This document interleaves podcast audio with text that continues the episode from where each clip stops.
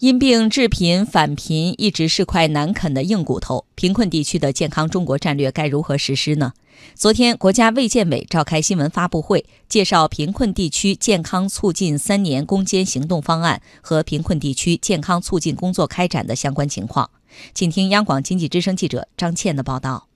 国家卫健委、国务院扶贫办联合印发的《贫困地区健康促进三周年攻坚行动方案》明确，到二零二零年实现贫困地区居民健康教育全覆盖。卫健委宣传司副司长宋树立说：“我们的目标呢，是在各贫困县区居民的健康素养水平要达到本省份二零二零年目标水平。在健康中国二零三零规划纲要当中，对于全国的居民的健康素养水平，二零二零年。”达到一个百分之二十的水平，现在是百分之十四点一八，到二零三零年达到百分之三十。对于贫困地区，要求达到本省的二零二零目标，或者比二零一八年提高百分之六十。近年来，四川省因病致贫返贫的人口从二零一五年底的一百八十四万下降到二零一七年底的七十五万。四川省卫生健康委党组书记沈继说，四川当地贫困人群健康档案建档率提高到百分之九十八以上，贫困人群医保参保率和医疗救治扶植支持率实现百分之百。在我们县域内，贫困患者住院个人支付已经连续三年持续降低在百分之十以内。在贫困地区，特别是四十五个深度贫困地区，人均期望寿命明显增加，而且这个寿命和内地的差距和成都地区、绵阳地区差距在不断的缩小。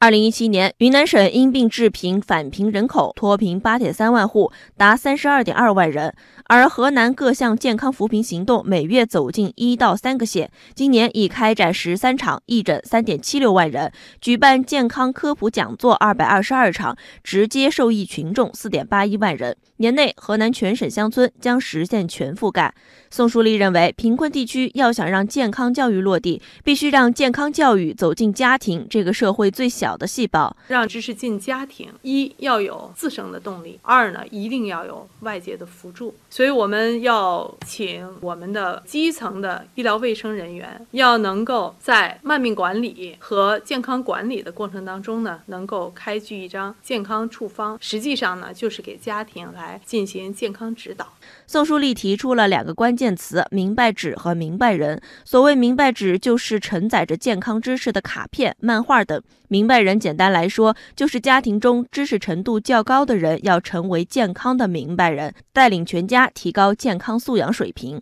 像独龙族是没有文字，只有语言。这张明白纸就要根据独龙族的特点，当然核心知识一定要标准规范，这是由我们的专业机构和专业人员来共同完成的。但是要把它转化成群众能接受的方式。